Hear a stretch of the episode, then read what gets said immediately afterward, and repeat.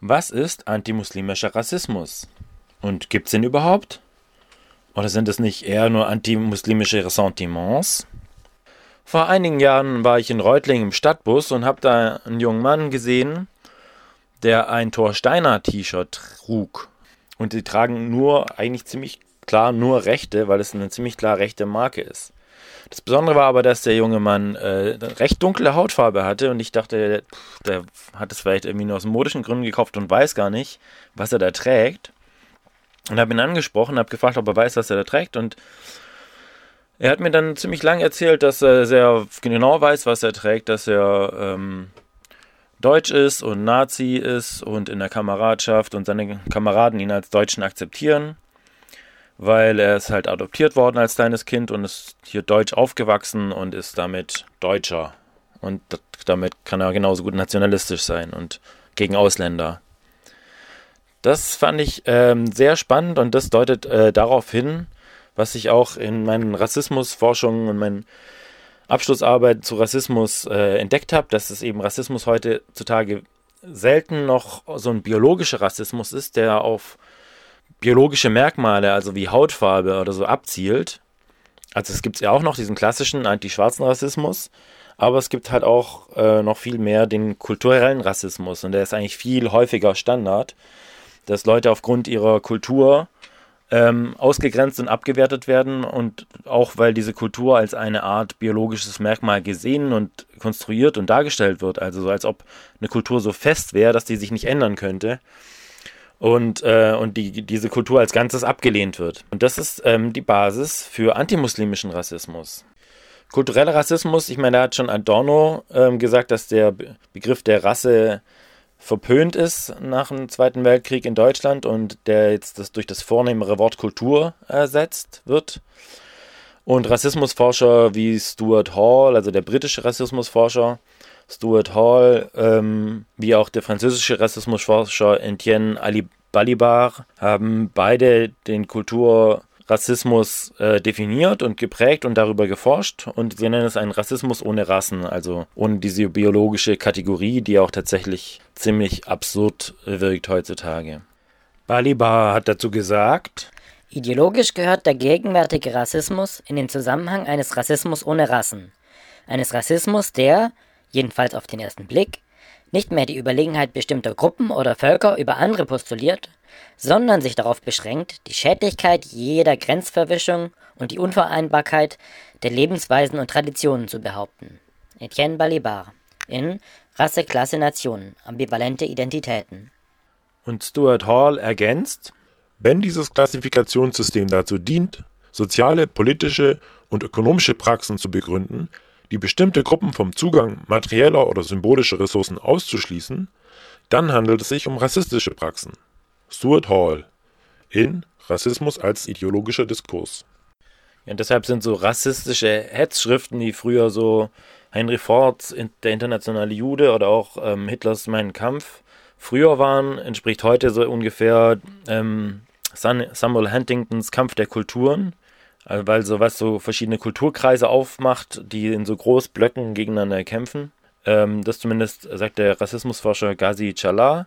Und auch Deutschland schafft sich ab von Thilo Sarrazin kann ganz klar in so eine kulturrassistische Richtung gesehen werden, wo Kulturkreise festgelegt werden, wie die sein, wer dazugehört und wer nicht und wer deswegen gewisse Ansprüche hat und wer nicht. Als bekanntesten Rassisten des alten Rassismus kennen wir natürlich Adolf Hitler und da haben wir jetzt einen kurzen Ausschnitt gelesen vom österreichischen Satiriker Qualtinger, der sich darüber lustig gemacht hat über und Hitler ganz komödiantisch vorgetragen hat in den 70ern. Einen kleinen Ausschnitt, also jetzt nicht erschrecken. Es ist nicht Hitler-Original.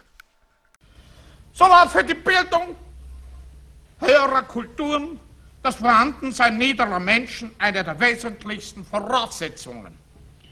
Damit aber war der Weg, den der Arier zu gehen hatte, klar vorgezeichnet. Als Eroberer unterwarf er sich den niederen Menschen und regelte dann deren praktische Betätigung unter seinem Befehl nach seinem Wollen und für seine Ziele. Und eben ein bisschen aktueller dazu noch Samuel Huntington hier von Wikitubia. Kampf der Kulturen ist ein politikwissenschaftliches Buch von Samuel Huntington. Das amerikanische Original erschien 1996 als The Clash of Civilizations. Das Buch enthält die Hypothese, dass es im 21. Jahrhundert zu Konflikten zwischen verschiedenen Kulturräumen, insbesondere der westlichen Zivilisation mit dem chinesischen und dem islamischen Kulturraum, kommen könnte.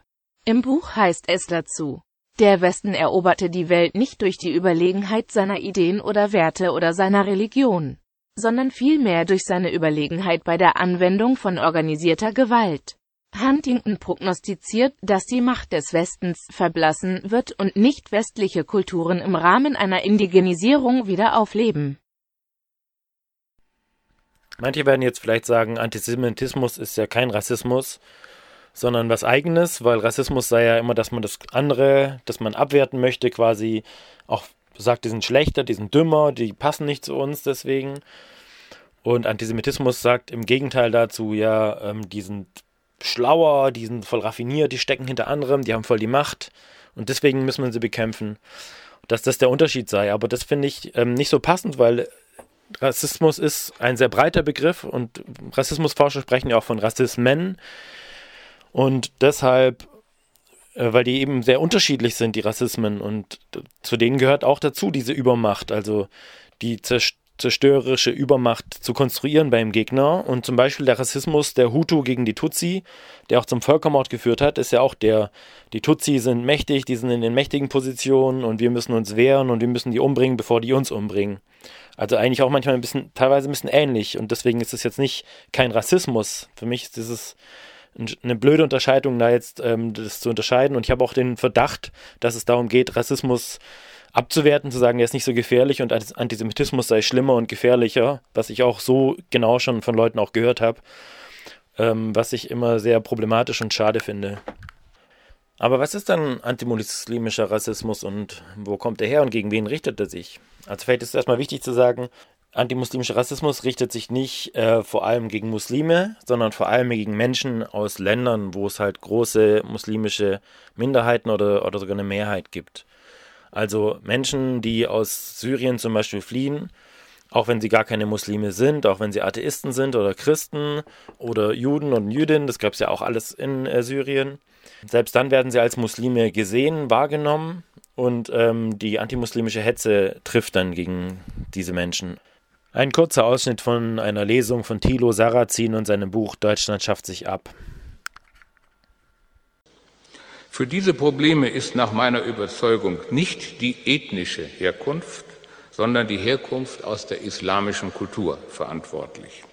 Diese prägt einen großen Teil der muslimischen Einwanderer in einer Weise, die mit der Lebensweise und den, und den kulturellen Werten einer der säkularen westlichen Gesellschaft kaum kompatibel ist.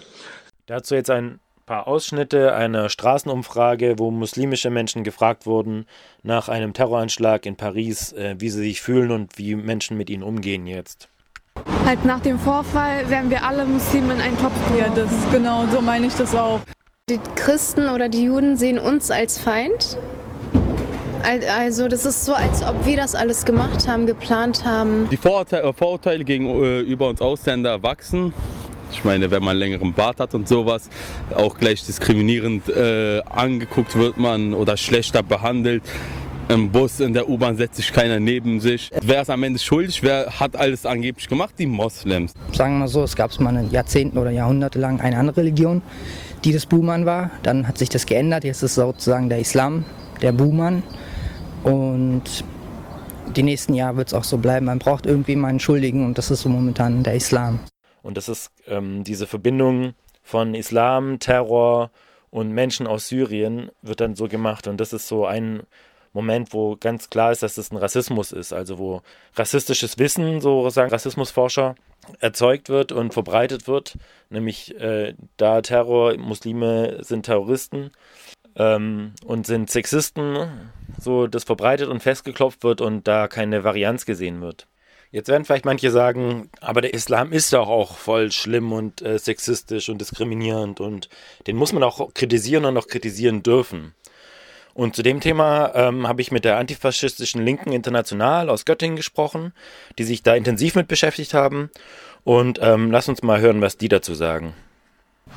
Also wir haben uns ähm, 2013 vor allen Dingen viel mit dem NSU beschäftigt und haben in dem Zuge vor allen Dingen viel darüber diskutiert, dass wir als Antifa, als Antifa-Bewegung nicht mitgeschnitten haben, was da eigentlich passiert und eigentlich ähm, genau gar keine Vorstellung hatten, dass es sowas wie ein NSU, also ein Netzwerk von Nazis gemeinsam verschrubbelt mit dem Staat, mit dem Verfassungsschutz, so weit geht, dass sie Menschen ermorden und dass das genau in der Antifa-Bewegung nicht wirklich bewusst war, dass aber innerhalb der migrantischen Communities und der Betroffenen diese These, dass es ähm, Nazis sind und die eben genau diese Verknüpfung zwischen den ähm, neuen Morden hergestellt haben und in Kassel standen mit einem Transpi kein zehnter Mord, ähm, dass das sozusagen in, in linksradikalen Antifa-Bewegungen genau nicht bekannt war, aber eben in den migrantischen Communities schon lange Thema war. Und ähm, genau, wir haben, anstatt in Selbstgeißelung zu verfallen, warum wir es nicht mitbekommen haben, eben den Schluss daraus gezogen zu sagen, ähm, das müssen wir in Zukunft ändern und wir brauchen stärkere Kontakte, um eigentlich wirklich wirksam zu kapieren, in was für einem Staat wir leben und was es eigentlich heißt, wenn Staat und Nazis Hand in Hand gegen migrantische Menschen in dieser Gesellschaft vorgehen, dass wir das aus unserer eigenen ähm, Perspektive gar nicht wirklich begreifen könnten, sondern eben einen breiteren Kontakt brauchen zu Menschen, die das miterleben und die sehr wohl eigene Deutungen davon haben und da eben den Schulterschluss auch zu suchen und zu sagen, wie man da gemeinsam auch gegen kämpfen kann. Und konkret für dieses Projekt war der Anlass, dass wir eine Anfrage, eine journalistische Anfrage bekommen haben, ob wir den IS als faschistisch deuten würden. Mhm. Ähm, und wir diese ganze Debatte um irgendwie, wie labelt man jetzt den IS, irgendwie total schräg fanden und natürlich irgendwie, ja, der IS ein Problem ist, aber die Frage, inwiefern das eigentlich als Politikum hochgekocht in Deutschland ähm, zum Problem erhoben wird, sozusagen eigentlich die erste Frage ist von ähm, wieso es gibt dieses Schreckensbild und dann vor allen Dingen diese Debatte darum, eigentlich nicht zu verstehen, woher kommt der IS historisch ähm, und einfach Begriffe, die man in, in Deutschland als Feindbild benutzt, zu labeln auf einen völlig anderen Kontext. Und da mhm. haben wir eben gesagt, das finden wir total problematisch, diese ganze Abgrenzungspolitik, die dahinter steht. Und mhm. wir wollen andere Bezüge suchen. Wenn also der Islam als der Islam, als ein monolithischer Block kritisiert wird, dann wiederholt und erschafft man eigentlich diese Einheitlichkeit und, ähm, und, und unterbindet damit auch die Befreiungsbewegungen innerhalb des Islam und innerhalb der muslimischen Communities.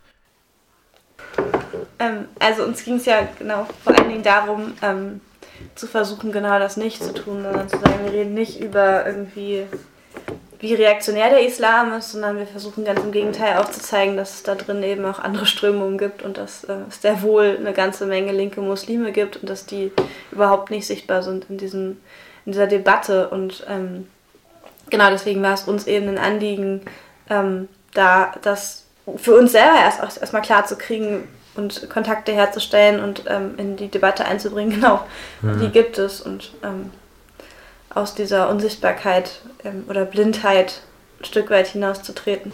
Das, ähm, das, was du beschrieben hast, diese Verknüpfung von, selbst wenn ähm, der Staat, die Medien irgendwie ähm, irgendeine Form von, von, von Raum geschaffen wird, damit Betroffene von, antimuslimischer, von antimuslimischem Rassismus das mal artikulieren können, dass das verknüpft wird oder eine Bedingung gesetzt wird, dass da irgendwie auch noch die, die Gefährdung durch Muslime oder durch den Islam ähm, mit thematisiert werden muss, dass das ein Herrschaftsinstrument ist und ein Mechanismus ist, um ähm, auch nochmal eine Selbstvergewisserung nach innen zu machen. Denn in dem Augenblick, in dem beispielsweise ein, ein Bundesprogramm oder ein Journalist ähm, von öffentlich-rechtlichen ähm, einfordert, ähm, sagt doch mal auch ganz typisch was zur Frauenunterdrückung, ähm, dass das äh, dass auch eine klare Positionierung ist, wer, wer stellt sich quasi ähm, äh, auf die Seite, die sich gar nicht rechtfertigen muss und die gar nicht, gar nicht erst argumentieren muss, wir, wir, wir achten Frauen oder mhm.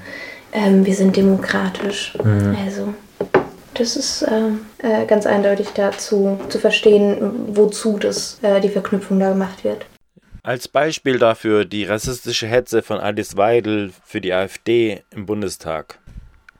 Ich kann Ihnen sagen, Burkas, Kopftuchmädchen und alimentierte Messermänner und sonstige Taugenichtse werden unseren Wohlstand, das Wirtschaftswachstum und vor allem den Sozialstaat nicht sichern. Rund 6000 Pegida-Anhänger haben in Dresden erneut gegen die vermeintliche Islamisierung des Abendlandes und die Einwanderung von Armutsflüchtlingen demonstriert. Nach der Kundgebung drängten rund 100 Teilnehmer auf den Theaterplatz, dorthin, wo seit dem Wochenende Flüchtlinge mit einem Zeltlager für mehr Toleranz demonstrieren. Die Stimmung ist aufgeheizt, einige Rechtsextreme versuchen das Lager zu stürmen. Die Polizei geht dazwischen. Gegendemonstranten schreien Pegida nieder.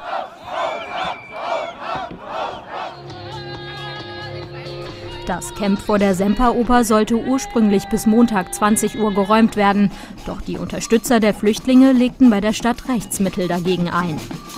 Also vielleicht zusammenfassend, ähm, antimuslimischer Rassismus ist ein Kulturrassismus. Der zeichnet sich aus durch Homogenisierung, also alles als einen Block erklären, als unveränderlich erklären, als nicht zu uns passend erklären und doppelte Standards anzusetzen. Also nur mal so stichwortmäßig, wenn man das Kopftuch ähm, kritisiert, aber jetzt nicht mit dem oben ohne Verbot in Deutschland äh, oder der Praxis, der sexistischen Praxis oder als sexistisch wertbare Praxis der Stöckelschuhe in Relation setzt. Äh, und der antimuslimische Rassismus kann bekämpft werden, indem man eben diesen monolithischen Block nicht macht, indem man offen ist gegenüber Muslimen und da nicht so ein Vorurteil hat, dass die unbedingt jetzt reaktionär sind, sondern eben auch progressive Kräfte da sieht. Auch und wenn man diese progressiven Strömungen und feministischen Strömungen und laizistischen Strömungen, die es ja auch im Islam und bei, bei den Muslimen gibt, auch fördert und Raum gibt und ähm, wiederholt und nicht einfach nur die reaktionären Tendenzen da wiederholt und Raum gibt und genau eine Kritik eben konkret ist, an konkreten Punkten und nicht verallgemeinert und sagt, der Islam ist so und so, weil es fast zu nichts wirklich so sagbar ist. Ich hoffe, es hat euch gefallen und ähm, schreibt uns gerne eine E-Mail, wenn ihr da kritische Rückfragen habt. Resonanz-kontrasens at mtmedia.org